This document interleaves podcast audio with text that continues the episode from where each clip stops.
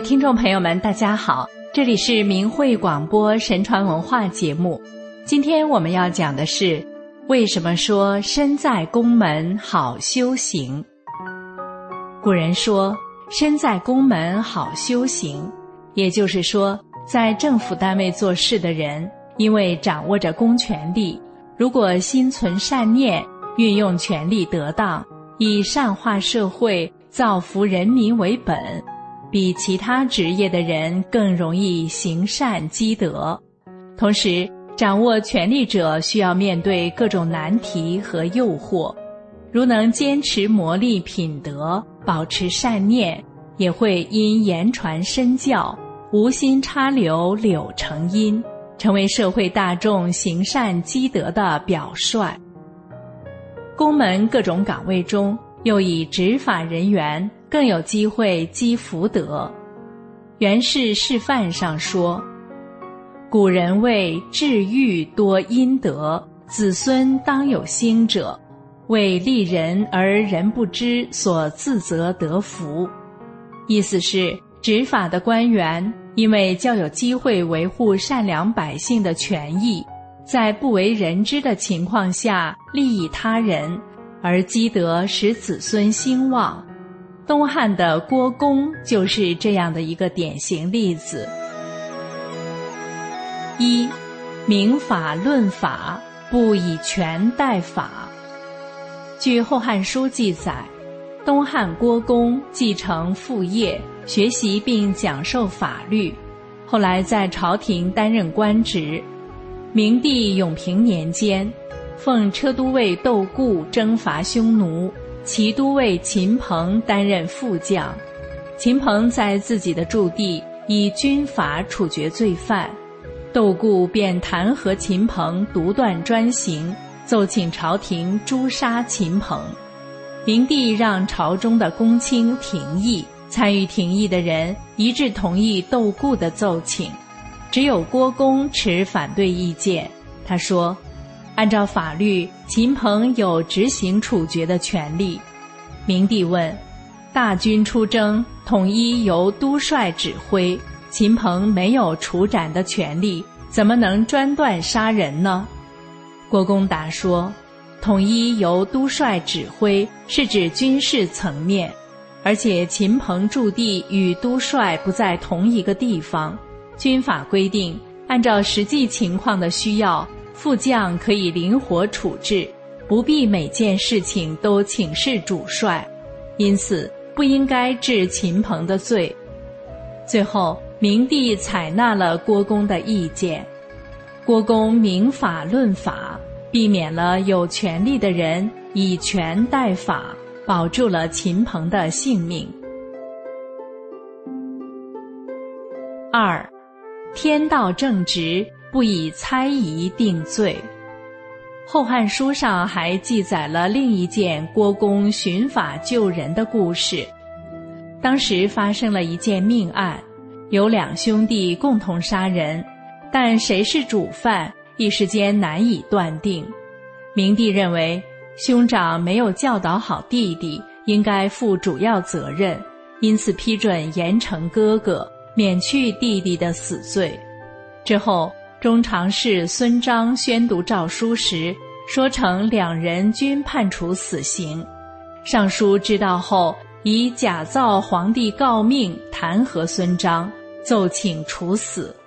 孙章主张自己是一时失误，并非故意。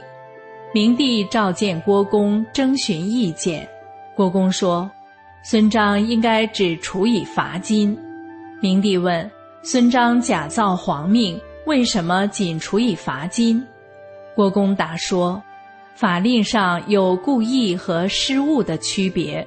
孙章传达诏命有误，只是失误，失误犯罪处罚较轻。”明帝说：“孙章与犯人是同县人，我怀疑他故意这样做，不可饶恕。”郭公答说：“天道正直。”君子不应该在没有证据下怀疑他人欺骗，君王应该遵循天道，不能用猜疑定罪。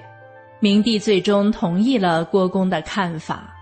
郭公伸张了疑罪从无的法律精神，挽救了孙张的性命。三，治愈宽平仁术，福音子孙。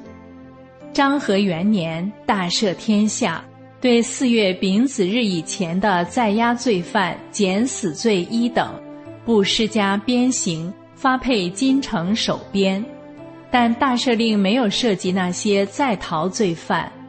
郭公上奏皇帝说：“皇上施恩给死刑犯减刑，让他们去戍守边疆，原因是重视人命。现在犯了死罪的逃犯总数不下万人。自从大赦天下以来，抓捕归案的罪犯很多，但赦罪的诏书没有涉及这些人，他们都被判了重刑。”现今判死罪的人都获得了新生，唯独后来被捕的罪犯却未能蒙受皇上的恩泽。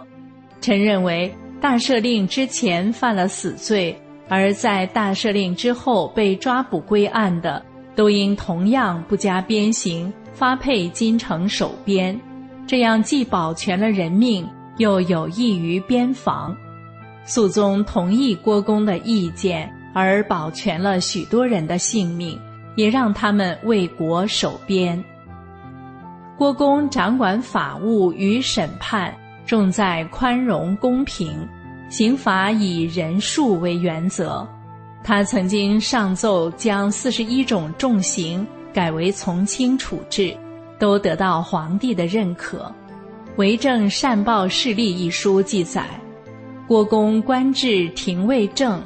他福荫子孙，后人至公者一人，廷尉者七人，封侯者三人，刺史侍中十余人，是欲使正兼平者慎重。结语：身在宫门好修行，尤其是公检法人员。例如，自中共迫害千万法轮功学员以来。有越来越多基于良知善念的公务员明白真相后匡扶正义，避免法轮功学员无辜受害。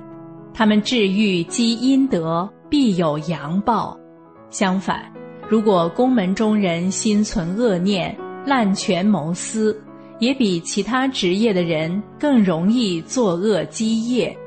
例如，至今仍有一些公检法人员因为不明法理。或是昧于良知，跟着当权者践踏法令，制造冤假错案，迫害善良的法轮功学员，就是在宫门中作恶积业。历史总是循天道一再重演，宫门中人，尤其是执法人员，得关照自己的起心动念，心存善念，则福必相随。